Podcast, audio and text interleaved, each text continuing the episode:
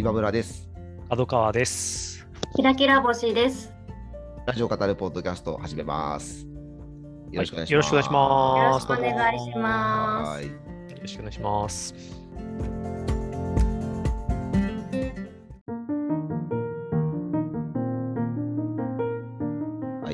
からですね、ちょっと今回はいつもと違う感じで 始まりましたけれども、はい。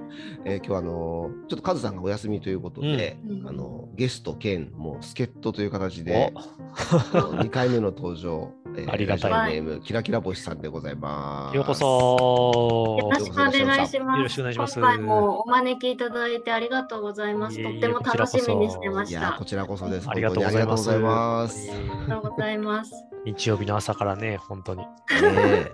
うん。でも今日朝ごはんを食べながらお、朝早く朝ごはんを食べながら、はいはいあこの後楽しいラジオの話をラジオ好きなお二人とできるのなんか私なんでこんな幸せなんだろうってすごい本当にね噛み締めながら米を食べてこんなことで幸せをかみしめていただけるなんて、本当嬉しいもですねう。ありがたい限りですね。米を噛み締めながら。米をかみしめ噛み締めながららいやもう楽しみだなラジオの話いっぱいできると思って、うんうん本当。うん。じゃあ、いっぱいしていきましょう。ぜひぜひ。よよろしくお願いします。よろしくお願いします。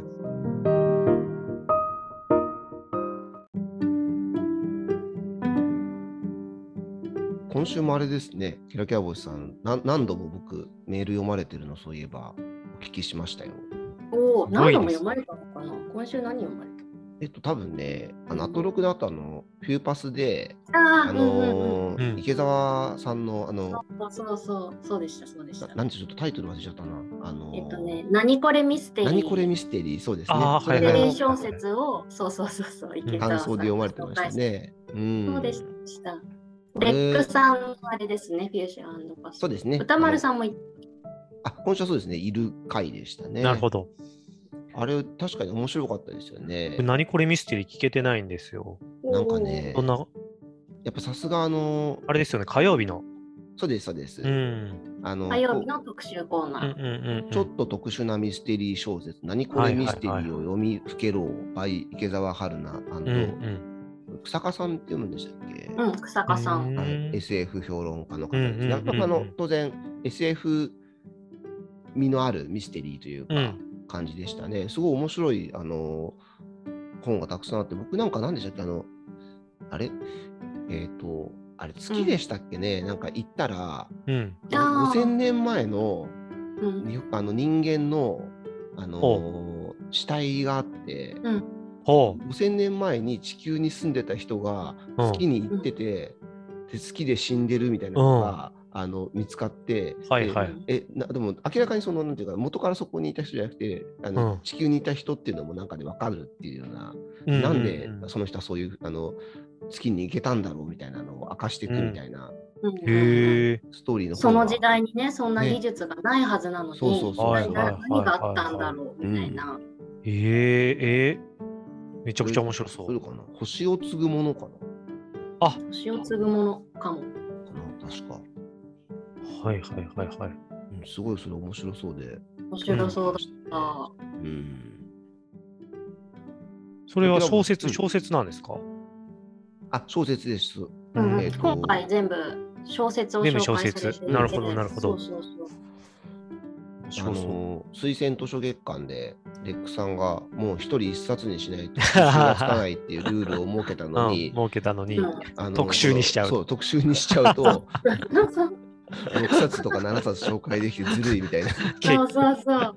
なんか池澤春菜さんが前にそのキノコ特集に、はいはいはい。多分出演をされた時あのキノコ特集は富山由紀子先生の持ち込み企画だったんですよね。でそれを見て何持ち込み企画ありなのって多分なって持ち込んだっていうようなことだったと思う。なるほどね。もう本いっぱい紹介できるじゃんって多うん分。うんクソエンでいる池澤さんが目に浮かんで面白いっていう。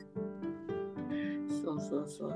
でも星を継ぐもの自体はなんか、名前自体は聞いたことありますね。その、そうですかあらすじは知らなかったですけど、なんか、結構うんうんうんな、あれですか？小あ説。結構古い小説だと思います、あですよねあのインスタで本のこうジャケットが、あの紹介されてるんですけど、うんうんうんかなり、あそうなんだ。うんなんかでも、その、その、入り口だけでめちゃくちゃちょっと引き込まれますね。そうなんですよね。うんうんすごい面白かった。他の本もね、すごい面白かったです。そうなんかどの本もへねー、本当何これミステリーって池澤さんが名付けられてたけど、えあーどういう話なのって興味をそそられる紹介の仕方してくださって、なんかどれも僕特集タイトル的になんかもっとちょっとなんだろうな変わり種というかうんうんうん。なんかこうちょっと逆にアリューな感じのミステリーがなんか知る人ぞ知る的なのが紹介されるのかなと思ってたんですけど、うんうんうんこうどちらかというとその池澤さんの紹介の仕方とか含めて楽しめるみたいな感じのうんうんうん特集なんですね。うんうん面白そうだな。へえ。キラキラ星さんが聞いてて、そのこれっていうのは何かありました？そうですね、その、まず全体的に池澤さんの話しぶりが最高っていう読みの力も最高相変わらずねうんそうそう、それはすごい楽しいっていうのと、あと本としては、一番最後の方に紹介してた神様ゲーム。はいはいはいはい。へえま。したね、神様怖怖そうっていうか一応児童文学、児童書なんだけど、うんうんうんうんうん。かなり大人が読んでもこうゾッゾッとするというか。なかなかハードそうなので読んでみたいなと思いました。神様ゲームってどんなあれでした？っけ2006年版、このミステリーがすごい。小学校でうん。猫が亡くなっちゃうのかな？でその犯人は誰だってことになった時に自分は神様だって言っているクラスメートがいてそれが当たるっていう、あ誰が犯だ？人を、犯人をビシッと当てると。うんうんうんへえ。あ、なんかちょっとゾッとする感じのあれですね。なんかその犯犯人はその子じゃないんですよね。神様って言ってる子じゃない。なくての、かなそうででもその子が言い当てていくとその犯人とされていた人が亡くなっちゃうっていうはあ、怖い。えー、何これ？何これ？あーあー、そうか。これか。素で言ってた。えー、怖い。確かにウィキペディアにますねでなんかその衝撃的な展開と子供向けのレーベルとは思えないほどの後味の悪さが後味の悪さ。そうなんかどんな気持ちになるんだろうとう思って。んで最後の方に犯人とされていた人が亡くなってでもその人一人では絶対にその犯犯行はできないだろうっていうことになりじゃあもう一人の共犯者は誰ってなった時に、えこの人が犯人だったら辛いみたいなことを紹介で話されていて、ういんやどう話どうなっていくんだろうっていう。えー、子供向けのレベルなんだしかも。うん、なんかそうみたいです、ね。あそれがでも講談社ミステリーランドか。うんああ。面白そう。最近本読めてないないや、僕もそうなんですよね。うんミステリーって結構ね、こうサクサク読めるし、うんうんうん。あの読み始めると止まらなくなっちゃそううから。そうそうそうそう。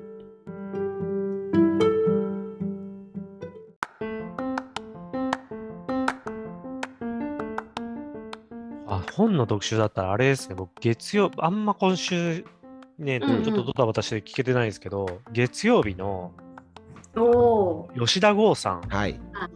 が紹介してた、これ、あの、プロレスの話そう、ですね。昭和プロレス禁断のや戦い。戦い、はい、うん。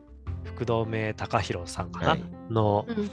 本の紹介が、まあ僕ちょっと本当全然プロレス疎いし、まあ猪猪木さんはね、あのー知ってるんですけど、ストロング小林さんも僕そんな、まあ、うん後々タレントとしてもっていう話だったけど、そんなええ。正直僕は知らないんですけれども、うん。まあその戦いの裏側というか、まあなんかね、いろいろここ、なんか取材されたっていう、あの吉田さんの話が面白かったですね。うんうんうん。なんだろうな、うん。そのプロレス界じゃない人がはい。書いたうんうんプロレス本って面白いんですよ、うん。みたいな。でもなんか、あまりにやっぱプロレス界じゃ界じゃなさすぎて適当にやっちゃうと、なんか全然芯食ってない感じになるし、ね。プロレス界にいすぎると、なんかこう、忖度まみれのなんか、あれになるけど、今回ガチンコのこう新聞記者のジャーナリストの方が、本当調査報道みたいな感じで、そうでしたね。あの、うんゴリッゴリにこう取材重ねて、うんなんかそんなとこ解き明かしてやんなよみたいなレベルのところを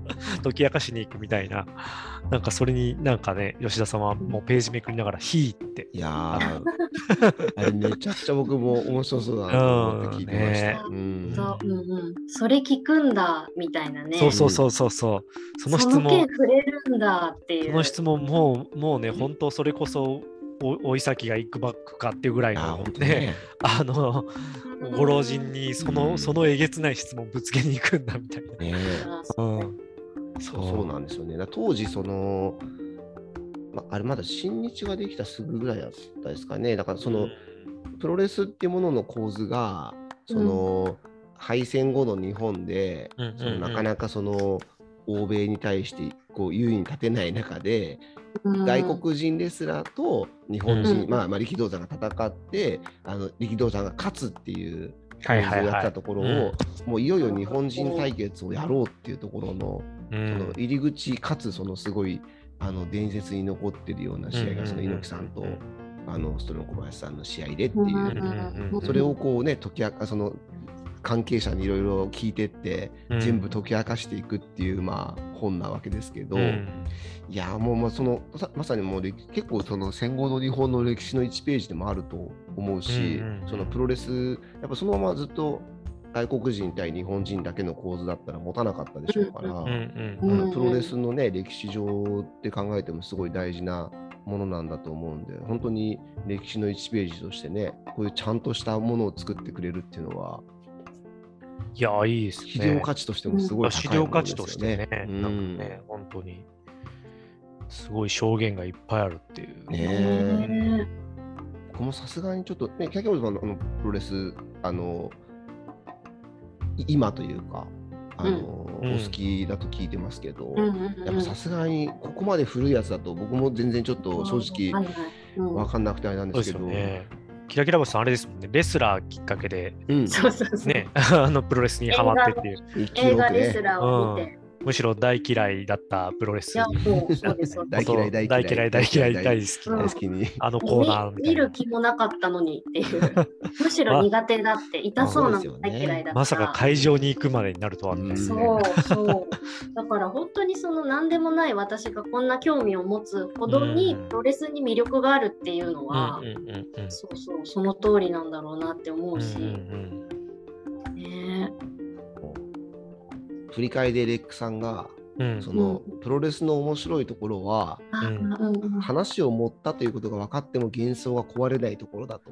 はあ。何が事実だって分かっても魅力が損なわれない。なるほどね。が出たところで、また新しいファンタジーがそこから生まれていく、それがプロレスの素晴らしいところだっていうレクさんが言ってて、いや、本当その通りで、うんうん、なんかしかもそれをこう、なんていうんですかね、ファンがこうちゃんと許容していくっていうか、それに対してなんか、無粋なこと言う人があんまりいないっていうか、なんかこう、いい意味で乗っかっていくというか、それが確かにすごい魅力だし、なんていうか、うん。僕結構、大人のエンターテインメントだとプロレス思ってるんですけど。なんか成熟してますよね。そ。うじゃなきゃ成り立たないと思う。その世界観を共有していく、そして作り出していく。うんうん。うんうんうんそのね、ただぶん殴って、あのー倒した方が勝ちってすっごい分かりやすくて子供でもあの、うんうん。一発で分かる話ですけど、うん。うん。プロレスはそうじゃないところにすごいなんていうか、あのーある程度こう成長しないと見えない部分がうん。あるっていうか、うん。やっぱねうん、コンテクストが複雑で。そうですね。うん。うんその本当にダメージを与えられる技が必殺技ではないわけで、うんうんうんよくね、説得力って言葉使いますけど、うんうん説得力のある技が必殺技なので、はいはいはい。それってやっぱすごい、なんていうか、知れば知るほど面白くなる。いや、面白いね。僕も全然まだ知らない世界だけど、なんかちょっと面白そうだなってなりましたね。うん。なんかこういうね、推薦図書特集で、その本の面白さ自体もそうですけど、うんそこで取り上げられてるもののなんかこう、そうジャンルというかねうんうんいや、そうですね。ななんんか、それこそうん、うんあ、どうぞどまうぞ。前、あの、ボートレースの、あーあれもすごかったな。あれもすごかったですよあねの。協協定あのあ、協定のはい八百長の、いやすごかった。ね、あの、それこそ暴露本ですけど、はいあれも協定なんて世界全然知らないけど。なんかもう聞いてるだけでヒリヒリする感じっていううか、ん、うん、すごかったですよね。うん本当に本当に。あれ面白かったな。なんか、あれ、あれあの話、なんか、なんか前後で、あの玉袋筋太郎さんもはいはいはい。話。しててみたいなのをこの場あで。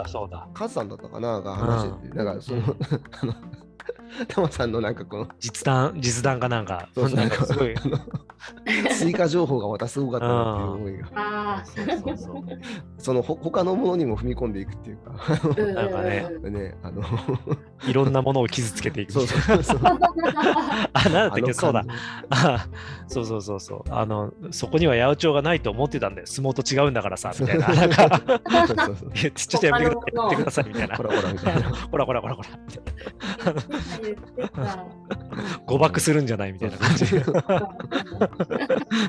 の芸風は本当すごいですね。うんそうそう。そうなんだな。いやーでも今なんか、アマゾンでその本の、うん。あのーレビュー見たら、なんかすごい熱い、多分ものすごいプロレスファンなんだろうなっていう人たちの、すごい熱いお5点満点のレビューがこう並んでるんですよねあーそうで。すか。なんかこう、その、そう、まさになんかその、さっき今村さんから聞いたレックさんの話もそうなんですけど、すすごいこう解き明かしていくんだけど、そのさらに裏側にあるなんか、なんか熱量みたいなのがちゃんと伝わる本になってんだろうなっていうレビューとか見てても思います、そのレビュー読むのも面白そうですね。ね、なんかね、今熱量を読むのも。すごい。ううん。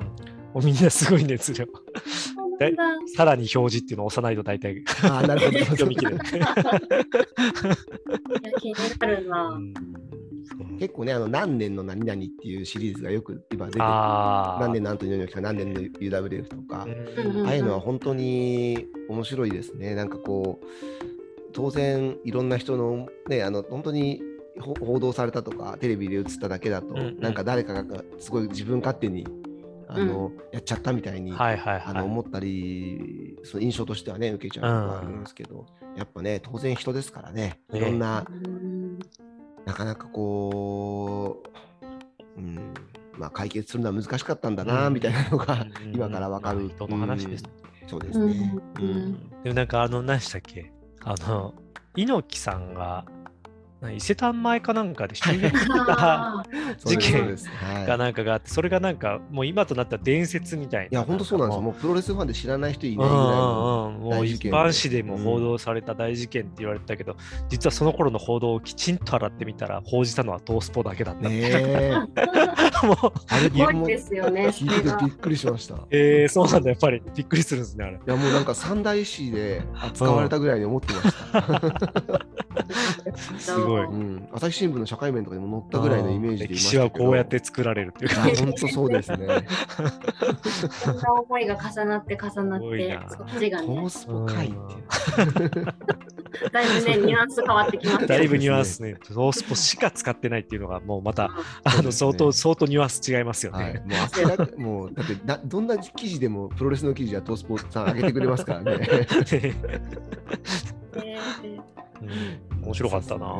さすが30分の枠だけど、毎回吉田さんってね、ねすごい、ーそうこのそうそう。30分枠使いがもう素晴ら素晴らしいですよね。職人というかん。そう。うん全然知らない案件でもこんなにね引き込まれるなんてそうそうそういや本当にそうですよしね本当ね。話が分かりやすいし面白いし、うんどこが面白みかっていうのをすごく的確につまんで見せてくれるからそうなんですよす。ごいもう興味をね持っちゃうんですよね。そうなんですよね。なんかこの間のアイドル、ラストアイドルの話とかもすごい面白かったし。なんだろう。ね、なんかね、こう、紹介する人って、こう、2パ、なんか何パターンかあるんですけど、ガーって入り込んでる系の、うんうん、なんか、宇垣さんが紹介するときとかってこう、そうね。そうこういうね感じだけど、もうすごいこう、吉田剛さんならではの、あの、なんか斜め、斜め横からこう、そうそう。うんなんかね、いい感じにこ、ここ面白い、ここ面白いみたいな感じで、うんうん。ピックアップ吉田しながら。剛さん自体がものすごいのめり込んで熱く話してるっていうトーンとも違うんですよね。違う、全然違うんですよ。す客観的にというか、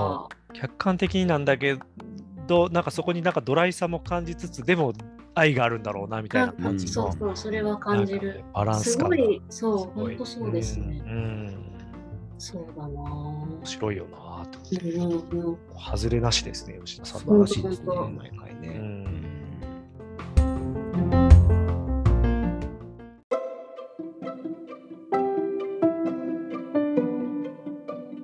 そういえばあのその宇垣さんのうん。そのガっていう感じで言うと、今週はあのオープニングトークですごかったですね。エガッてきましたね。最高、最高。見てきたのにっていう。うん。ね。もう女装アトロック女装クルーがね。なしでガッて入りましたよね。もうオープニングトーク。す 誰もごい見てなかった。ドア開けたらもうテンションマックスな人がいたみたいな。そうそうそんな感じ。見ました？見ました？みたいな。感じいや、よかった、あのオープニング。ねえあれなんかうん良かったですね。たのなんか、うあでも僕全然ちょっとあんま正直見に行く予定もなかったんですけど、うんうんうん。うんああちょっといいいな見た見見に行きたいなって。あそこまでなってる人がいるとやっぱ、本当そう。うん。もう熱量で押し切るプレゼンっていうか、うん、そうそうそう。さんってちゃんと言葉にできる人じゃないですか、通常運転は。はいはいはいはい。で、その宇垣さんが時折こうなるっていうのがすごいそうそうそう面。白くて、その舞台を見に行った感想の時に、エターナルズもだし、うん。あとあの、なんだっけ、この間の、えっ、と、ん？彼女が大好きなやつ、特集コーナーでやってたやつ。何でしたっけ？歌舞伎じゃなくて。あ宝塚。宝塚、ああ、はいはい。宝塚。はいはいはい。宝塚の歌舞伎じゃなくてそう歌舞伎なんで宝塚が出てこない？歌舞伎じゃなくてあある種、ある種で、そういうジャンルとしては、あれですよね。あの時のもう言葉を失っているような、うん持っているはずなのに彼女は語る言葉を持ってるはずなのうに、ん、熱量がわってなるのすごいあれも面白いなと。もう、くーの一言で済ましちゃうとかね。伝わりますよね。結構そう、伝わる。むしろ伝わる。うん。そのその時の歌丸さんが結構、まあ、落ち着いて落ち着いてみたいな、うんはいはいはいはい、はい。割と一緒に乗るっていうよりはこううんクールにしてたり発言するのも面白くて、面白い。ううんん。歌丸さんが見てないことが多いですよね。あ確かに確かに、に確かにな。だからかそうですねね宝塚とかもそうだしね、今回たまたまねエターナルズそうですねね。来週ね、ガチャ当たりましたけど、なんかね、ねあの来週エターナルズなんですか？そうなんですよ。あの、あら1万円払ったの。そうそう、ご 5, 万円までだったら宇垣さんが払うみたいな すげえ。話してましたよ。なんか、あの、い金に物言わせる。や、本当に。来週ねどうなるか。そうですね。あ、そうなんだ。うんちょっと。あ、僕。すぐね、課金の話しますもんね、宇垣さんね。あの、どうしたらクロエジャオ監督に課金できるのかそうそうね。そうそうどうやったらお支どうや払いったらねみたいな。ねあの話、毎回しますよね、さん。でもなんか、あの感覚的に分からなくはない。わかります、わかりあます。なんかこう、うんえ、この体験1800円でさせてもらってよかったんですか、うんみたいな。うんうんなんか、あの、マッドマックスの時とかもああったね、ひとまずね、パンフ買うとかね、そうそうそうあのしますけどね、僕らだったら。うん。なんか、うん、まあ一方で、おいおいっていう時も、まあもちろんありますけれども、ね。うん ありますけど、なん確かにね。な。値段って一律ですもんね。そうそうなんですよね。うん。エターナルズ、僕はあのあの日より前にっていうか、あの初日に見に行ったんですよ、金曜日に。なので、うんうん。ただ僕、そんなにグッと来なかったんですようんうんうんね。あの面白かったんですけど、もちろん。で、だからちょっとね、あの上位補正されるというか、あ宇垣さんやっぱすごい熱烈な褒め聞いて、ああもっと良かったのかもしれないみたいな。あのももも持ってかれるみたいなとこありますよね。ありますあります。はい、ちょっともう一回見ようかなとか、ちょっとあの あもう少し、あのーキャラクターとか頭に入れてから見に行った方が良かったかな。やっぱり人数が多いんでー、うんううんんうんそうなんですよね。で、うんあのー、直垣さん、あの全然分かんなくてもあの分かりますよって、まま、分かるんですけど、確かに。結構やっぱでも、情報量をこう処理するのが、うんあの忙しいというか、はいはいはい。名前をもうやっぱ覚えられないし。なんか、10人ぐらいいるうんん、ですよね。そうなんですよでしかも、ね。神々とかだから、なんか確かにその、なんかパッとこう、分かるっていうキャラクターでもないから。ちょっと変わった名前だったり。うん。まあ、確かにねこう情報うん難しそうな感じだなとは、なんか聞いてては思いました。うんうんうん。うん。なので、なんかちょっともう一回見た方がいいかなってちょっと思いましたね。えーあんだけ言われちゃうと、なんか、そうなんだ。うー。ん、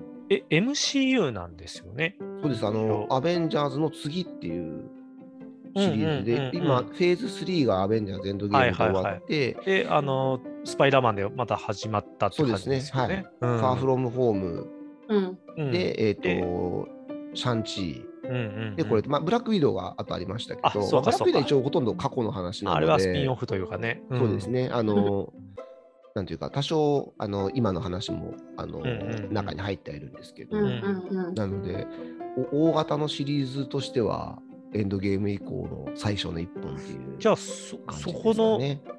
面々が、要は、あの、あの人たちと、アベンジャーズたちと絡んでくるっていう。なのかあなという感じだと思います、おそらくは。うん、なるほ次どね。そっか、でもキャップもアイアンマンもいなくなったし、そうですね。うんね、それこそブラックパンサーに関しては、まあちょっとね、うん。ああいうことになってっていううんうん。スパイダーマンと、そっか、あのースパイダーマン中心でいくとか。あれですね、あのーえっと、ドクター・ストレンジうんうんうんうんうん。が多分、はいはいつ次で今ジェスチャーがね。あの手をぐるぐるするジェスチャーを今村さんがしながら、ちょっと今名前がすぐ出てこなくてえっと、あの、あの、みたいな。動作が先に出た。くるくるくるくるっていう。わかり面ます。白かった。そうそうそうそう。それでわかる。そううんそう次のスパイダーマンで、あの、また、あの、出会ってっていうか、再会してっていう感じになるっぽかったですね。ああ、なるほど。あ、そうだ、そうか、シャシャンチーも多分そこに入ってくるのかな。うん。そっか、エンドゲームからもう2年が経って、こう、あれですね。なんかもうちょっと一段落して、そっか、ようやく再起動って感じがなんか確かに。うんそうですね。うん。いや、宇垣さんの熱量のおかげで、今はいいやそうそうそうそうもう一回見たいし、加藤川さんも見てみたいと思って。うん、MCU への熱量がちょっと久しぶりにちょっと、うん。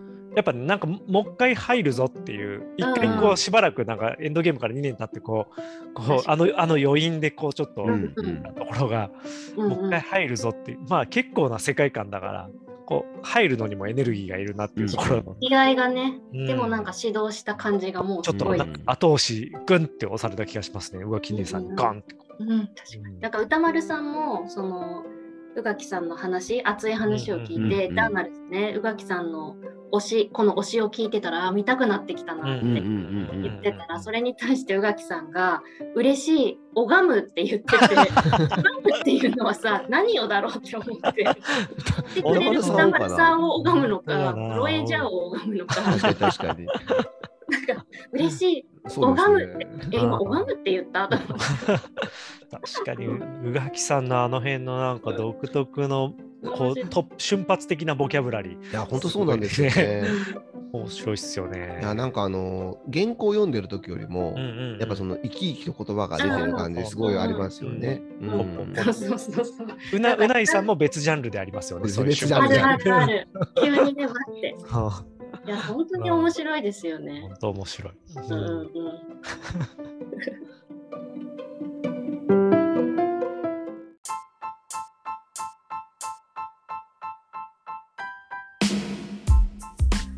木曜日に、うん。アトロクの木曜日にあの、うん。B リーグ特集が、あった。うん。うんうん面白かった。あバスケット。のそうバスケットのですね、うん。日本のリーグ、うん。B リーグの、あのうん。僕、ちょうど1ヶ月前いないぐらいに B リーグ初めて見たんですよ。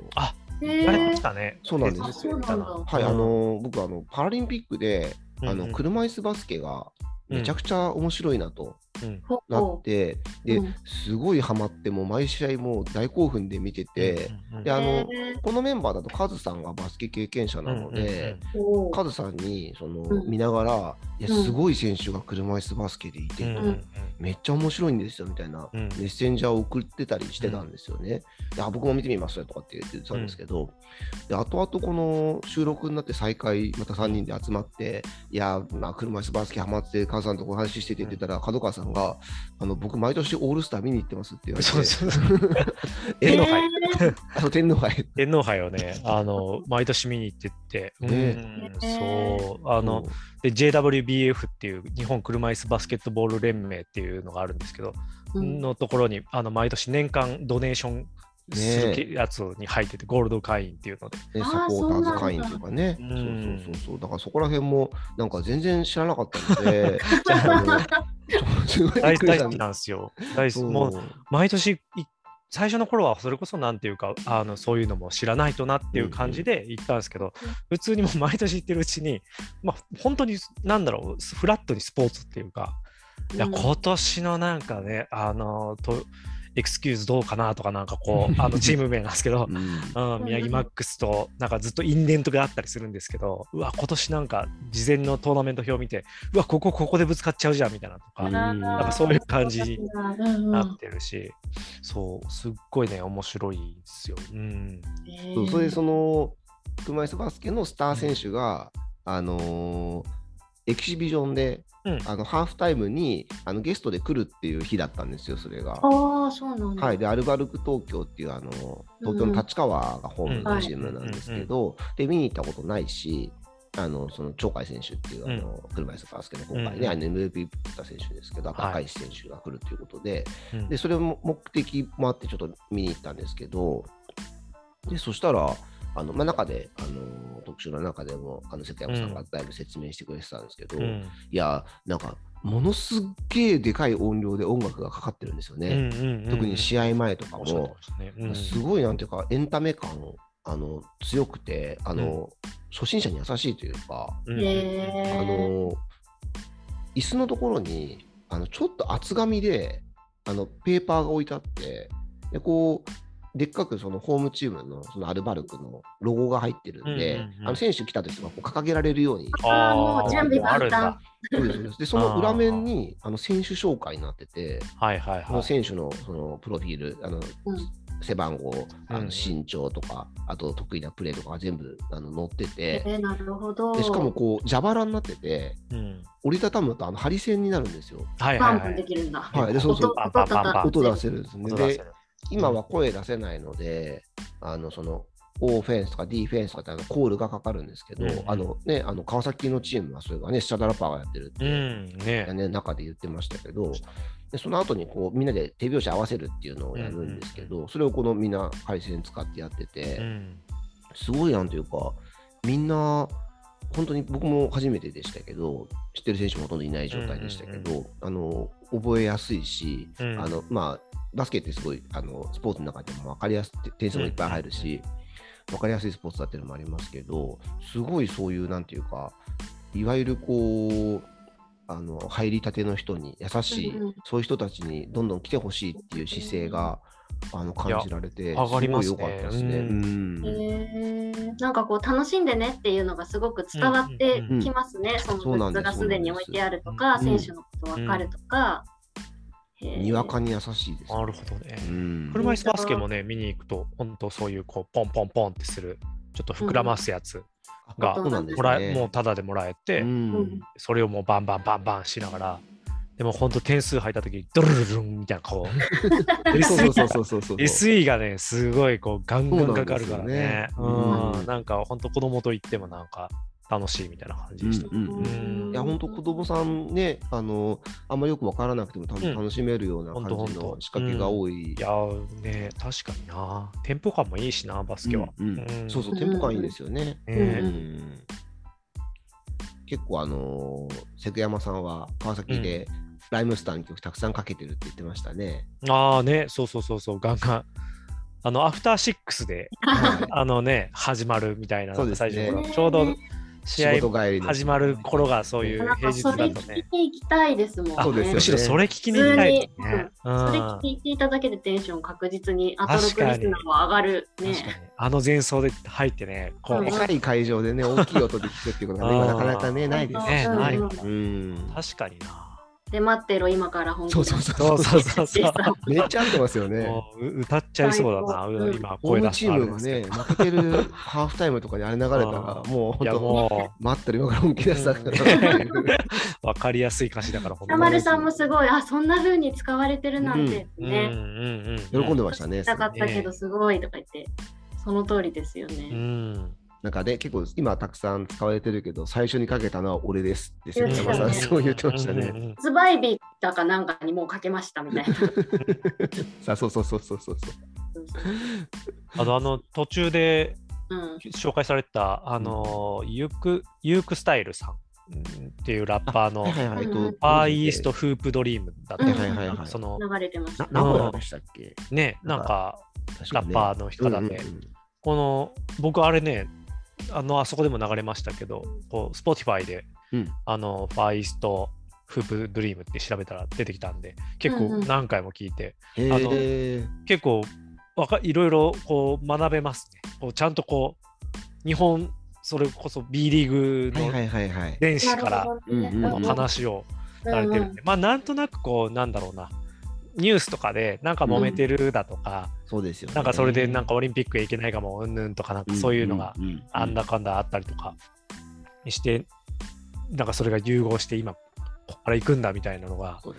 ちゃんとやっぱでもああいうのに乗せるのってラップってこういいですねちょうどああいう。向いてますよねなんかね、うんうんうんあのーデビルマン・クライ・ベイビーでもちょっとこうね状況転換のところで説明をあ込めてそうなんラップ使ってましたけど、うんなんかラップってこううまく説明とでもただの説明じゃなくちゃんとこう、うんノリも含めてっていうのが、うんうんいいお面白いなって思って聞いてましたね。うん。昔あの TBS の学校へ行こうでうん。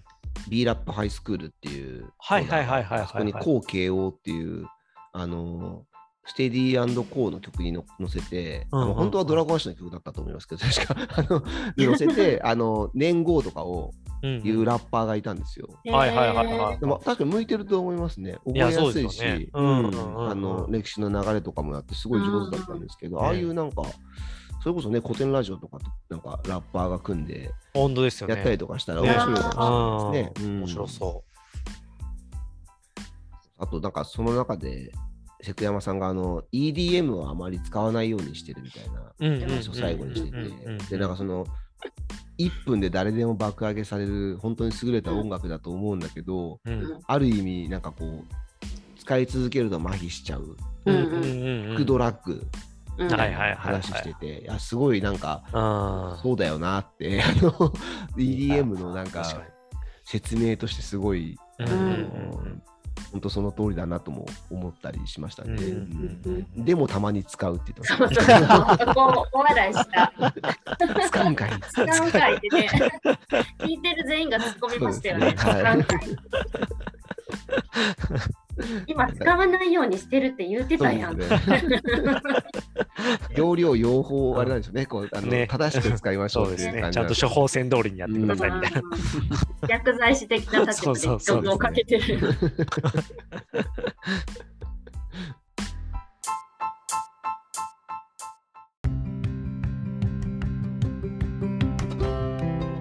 じゃあそろそろ日展行きまあしょうか。日展ですね。ははい。大好き日展。日展はね、あのー先週、先々週が安住さんが、うんうんあのお休みで、あのー復帰された週になりましたけれども、あれでしたね、あのハトレースの振り返りから、そうですね。うんううんん。バトン持ち豚が、商品のバトン持ち豚がとそろそろ届いたよということで、おね礼メールがね、あのうん届いてま続々したけど。と届いておすります。ごい褒め褒められてましいたね。いや、もともと、あの、グローバルピッグファームさん、はいあの、あと、もち豚提供いただいてるところが、1200円とかでしたかね。なんかその、しゃぶしゃぶお試しセッ数トで買えるって言ってたんですよね。うんそうそうそう100名ぐらい当たっちゃったから。で、お試しセットの1200円ぐらいのやつを100ってなってたんだけど、109人だかなんだか当たっうんうん。て、もう一層、んもっと上のやつに行きましょうっておっしゃって、なんかそのしゃぶしゃぶセットの方っておっしゃってたんですけど、僕、あの後こうサイトでこうしゃぶしゃぶセットってじゃあいくらなんだろうって見た見たの。ただね、よ4000円、3000円から4000円の間ぐらいの。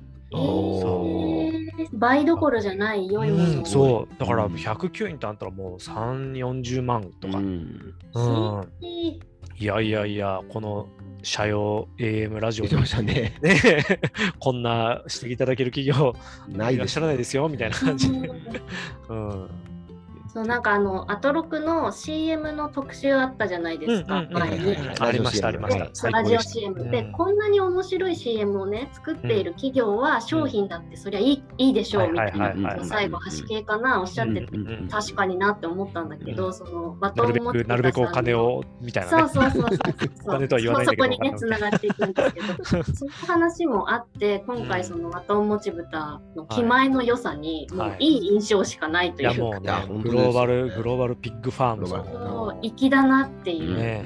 うん、私、あの、購入しまして。ね。ねあすごい。ライン購入をしまして。応募して当たったわけじゃないの当たったわけじゃないけど。だけできちんと買った。偉いな。あの、褒めメールを聞いてて、もう、いや、これちょっと美味しそうだなってなってね。うんうんうん。で、もう、まあ、えっとね、注文したの2、3日前なんで、多分週明けぐらい、なんか4営業日ぐらいはかかるみたいな感じだったので、週明けぐらいには届くかなって感じなんですけど。わあすごいすごいうん楽しみですねね。もうこれはね、あの、スケジュールをね、いや、そうそうそう。飲み飲みすぎてちょっとお腹を緩くしてしまう可能性大ですね。話も最高だった最な高でしたね。大丈夫です。大丈夫です。での話してて。でも心配しないでください。分かってて飲んでるんで。いいな、いいな、すごかったなこの話はいよかったですね。でも皆さんのなんかそのか感謝のメールがいや、本当ね、丁寧で丁ね。寧でね、うん味をしっかり伝えるいやうんベッドからね、何からシチュエーションを含めて。一編の小説を読んでいるかのようなメールっていう。ねな、なんですか、あの人たち。あの日天のあのメールを送ってくる人たちのなんか。やっぱあの安住さんのもとに集まってくるリスナーたち、つまり私たちはさすがだなみたいなね、勝手に。つまり私たち。そうですね。つまり私たちってさすがだなって思いますよね。はいを聞くと。確かに。ちゃんとね、ちゃんと黙ってなさいって言われたらそうな黙ってるしのね。うんあのそんなの醤油のね、醤油のね、口が硬いでおなじみの。口が硬いでおなじみの。え、知りませんがつって。いや、本当にね、最高ですよね。ああ、もみんなで共有している何かがあるっていうう、そうでねすね。これがすごく。くラジオになるし。安住さんが一番嬉しそうになる瞬間、ああいう時ですもんね。そうですねどうですか、うちのリスナーみたいな。そうそうそう。ね。ね今回もね、そのグローバルピッグファームさんにたくさんお礼メール届いたことをお伝えしようと思いますとかって言ってくれてましたね。ここれが、これこそがなんかその、ただの感謝の気持ちを伝えるとかが、まあ、積極臭いかもしれないんですけれども、そのサステナビリティ、最近よく言われる のにつながると思うので、みたいな。今、SDGs ウィークね、TBS もずっとやってたんで、安住さんも出てたんで、まあそこにつなげて、ちょっとね、あのそんな風に、それがちょっとすいません、なあの積極臭くなるかもしれないですが、うんあの長く続ける私の秘訣だと思ってくださいみたいな感じで。いいや、本当本当。や、本当本当って思いましたよ。本当本ねうん。方面。そうそう当。そう。方面ね、方面、そうそうそう。大切ですよね。うんまあ、。一方でね、ちょっとあの前頭葉崩壊系の前頭葉崩壊話もたくさんありましたねあもう。あれも面白かったな。どんどんどんどん湧き出てくることをね、うん言ってしまう。何でしたっけ？なんかあの曲名、曲、何だったかな？忘れちゃったな。えっとね、中田さんがわかんないってなって。あそうそうそう。ああのーえっと、あれですね、あのー桑田さんの、はいはいはい。悲しい気持ち？あ、そう、悲しい気持ちの、あ悲しい気持ちが桑田バンドだっていうあ最初言って、うん。後で訂正入ってましたね。グラス半分の時には半分弱って思う。そうそうそうそう。なんかそれもアタックナンバーワンでってうん安住さん最初言ってたんだけど、なんか途中訂正メールがいはい桑田バンドではなく桑田佳祐さんのソロですっていう。その悲しい気持ちは。で半分弱はアタックナンバーワンではなくて、なんだっけな。サインは V あ、そうだ、最後の V。ですっていう訂正メールが。そうそうそういろいろ丁寧に。そそれを読んでそもそも桑田バンドって言ったのはな、なんとかな、なんかの時に、それって桑田バンドみたいな感じで言って、なんか中澤さんがすごいこう困惑して、すいません、わかりませんみたいな。わ。からなくてすいません。はい？わからない？桑田バンド、悲しい気持ち、悲しい気持ちってことじゃんみたいな感じの、むちゃ無茶だろみたいな。いや、すごかったですね。あの、オメガ高いでオメガドライブ。そうそう、もう何回聞いたんだこれって。言ってしまうカルロス組織と、あと、そう。トトイレ我慢できなくて限界で、限界ラバー、小山でセットみたいな。サミサミサミソ3件ですね。どんどん出てきましたね、あの時うねん、。そうだったですね。大丈夫かなこれ治るのかな？親父ギャグ、親父ギャグじゃないもんねって言ってたけど、うん親父ギャグですよね。って思った。これは止められないって言ってましたね。そうそう、ごめんなさいっつって。あーよかったな、あれ。ね楽しかった。乗乗ってましたね。もう乗ってた、ね週間ぶりだったからやっぱね、休んだ成果なんでしょうか、あれが。ねえなんかね、ちょっとこう、ねえこういい感じでこう乗ってましたね。うん。あのゲストで、うん。加賀まりこさんが来られてて、あ、そうだったんだ、ゲストまで来そう、たいや、絶対聞いてほしい。すマジっすか？すごかったですよ。え？うんごい、すごいよ。僕もね、なんか、いや、すごい人だっていうのはもちろん知ってた。し、あの、デビュー当時というか、あの10代の本当にもう麗しいお姿、うんうんうん。本当になんか、日本にいたんだ、こんな人みたいな、うんうん。あの、お美しさはもう、あのう、ん知ってましたけど、なんか、あそんななんか、なんていうか、ななんなんて言うんでしょうね、じ人生、まあ一言で言えば人生なんですけど、うんうん。すなんかとても経験できないような。人生をいともたやすく歩んできたっていうか、へさらっとそれをやってのけてる人生っていうのがすごく、ああ、本当？みたいなね。いやー、すごかったですね。なんか、たくましさと、そうそうそう。なんて言うんでしょうか、気高さというか。うんうんそううんそうなんですよね。そう、気高さがあったな。へえ。ちなみに、あの、出て、あの、加賀まりこさんですって紹介されて、しょっぱなで、あうん。あの、安住さんお久しぶりねって言って、ううん。んあの、朝の番組見てるわよって言って、あなたもう飽きてるでしょって言って 仮にそうだとしても言えないでしょ。あのね、最初の出だし最高ですよね。すごいですよね。あのやりとり、あの軽妙なやりとり。でなんか、か、ねうんあと、加賀まりこさんと安住さんの人人間関係というか、うん信頼関係というか、うんそれもものすごく垣間見れるし、うん。そう結構安住さんなんかたじろいでるっていうかもう あーって感じでね なんか加賀さんの勢いすごかったっていうう。うんんうんうんもう身を任せたた時の安住さん状態そうです、そうです。そうですうんたまにある。なんかもっと事件に対してコメントしなさいよって加賀さんが言ってて、で、アニメさんが、あ、その方がいいですかねとかって言っていたんですけど、うん多分まあ、ザ・タイムに関しては、そういうことあんましないっていううん。スタンスなんだと思うんですでね、あのやらないんだとは思うんですけど。他の番組が逆に結構ね、こう、ね。うん MC の人も話すっていううん中で、うんね。うん。まあ、あのなんていうか、あそういう意見もあるんだなっていうふうに聞いてる感じではあったんですけど、加賀さんはねせっかく安住さんがやるなら、うん安住さんの意見言わなきゃみたいなね。うんうんうん感じでおっしゃってましたね。うんうんうんいや、本当にね、若い頃のその女優デビューして、二十歳であのパリに行っちゃったんですけど、へえ。そうそう。なんか500ド金ルしかも全当時部ねね。そうその時稼いだうん。芸能界でうん。稼いだお金を全部持ってかなりの額うん、でしたよね。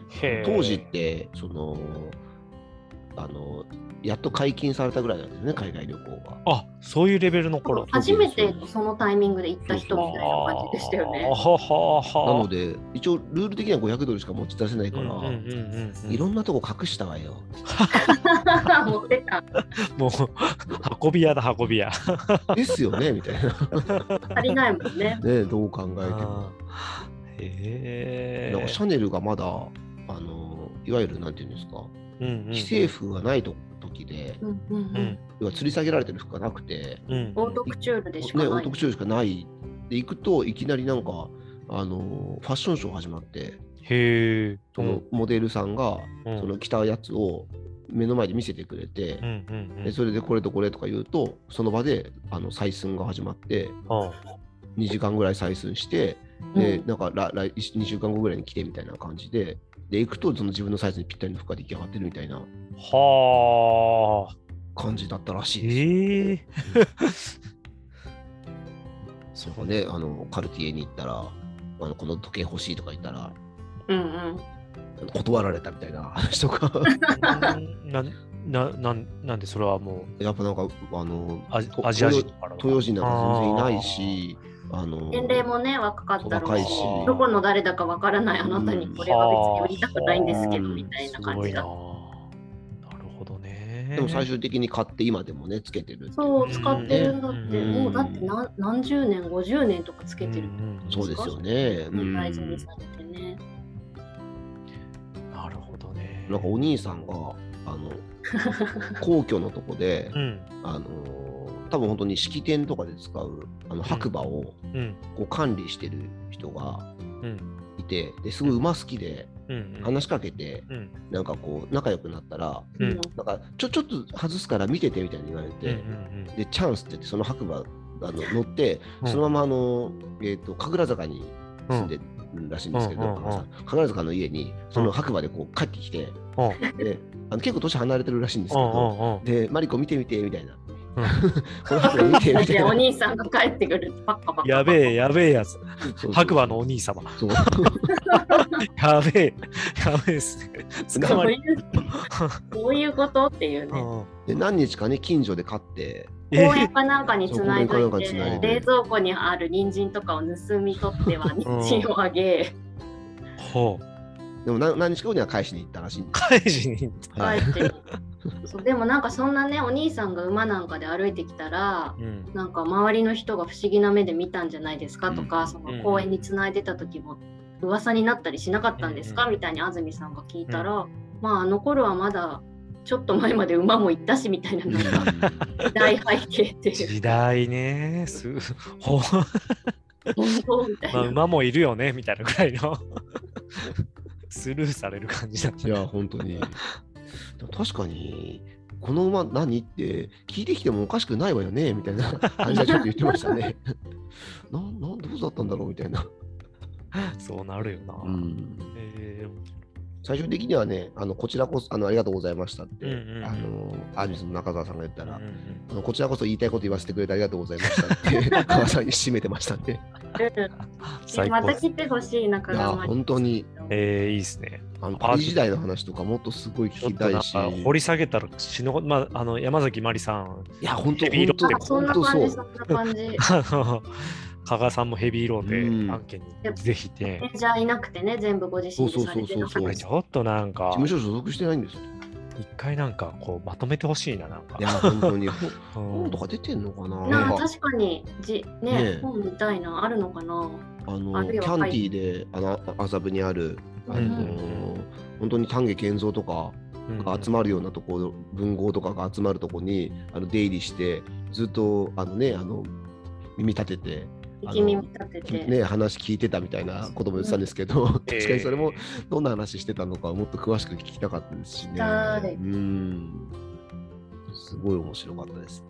あ、あとそうですね、日展ではあの、キラキラ星さんメールが、ああの、はいはいはい。アト。レースの時に、あ、そう、曲、リクエ流ストせなかった。曲を、ね。そうそう、読んで、だからはいはいはい。2個前、オフィシャルヒーランディさズムんお休みの1個前のハトレースのの時に途中でオフィシャルヒゲダンディズムのプリテンダーをリクエスト曲としてかけていただいて、うんうんかけてる途中でゴールの中継が入う。んうんうんるっていう。うんうんうん。あれなんかね、こう生感あふれる。いや、そうそうそうそう。ねガサガサガハトレースサから始まって。そうそうそうそうそう。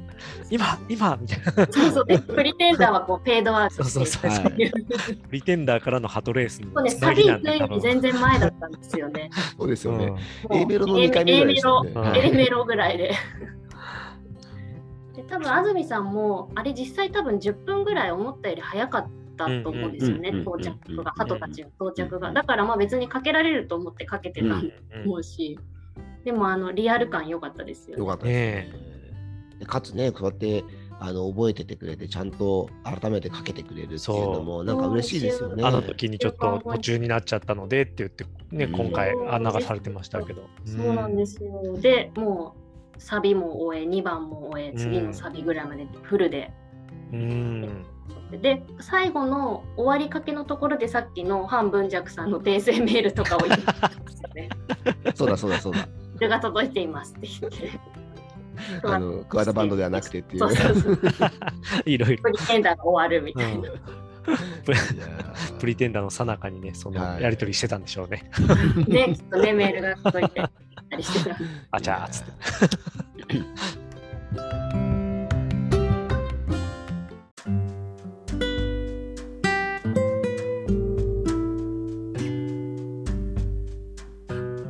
ぱい話しましたね。いっぱい話しましたはい永遠に話せる。本当だな。ずっとやれるな。いやーもう、さすがにそろそろしましょうか、じゃあ。今週も2本立てになっちゃうところいや、なんで。本当そうですね、本当はい。いやーもう改めてね、本当、キラキラさん、ありがとうございます。はいありがとういやいや、本当に楽しかったです。ありがとうございます。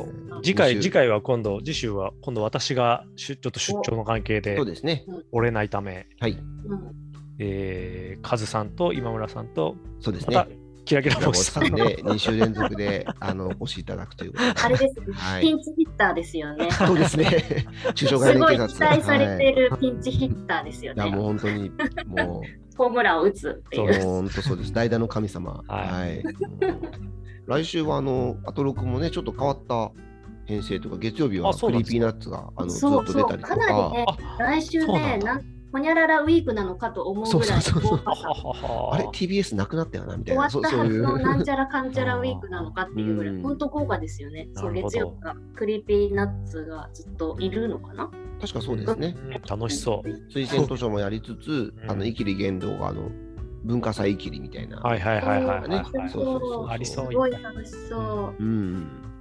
ね、あの、あの人気グループがっていうね、うんうんうん。感じかもしれう。ない。あの、あのクリーピーナッツさんが。あのですピーナッツ族がね、皆さん。はい。まあ、というわけで、じゃあ、あの、今週はこの辺でとなりますが、改めて本当、きらきらぼしさん、ありがとうございました。ありがとうございました。そありがとうございました。来週もよろしくお願いします。よろしくお願いします。はい。ではでは。よろしくお願いしますは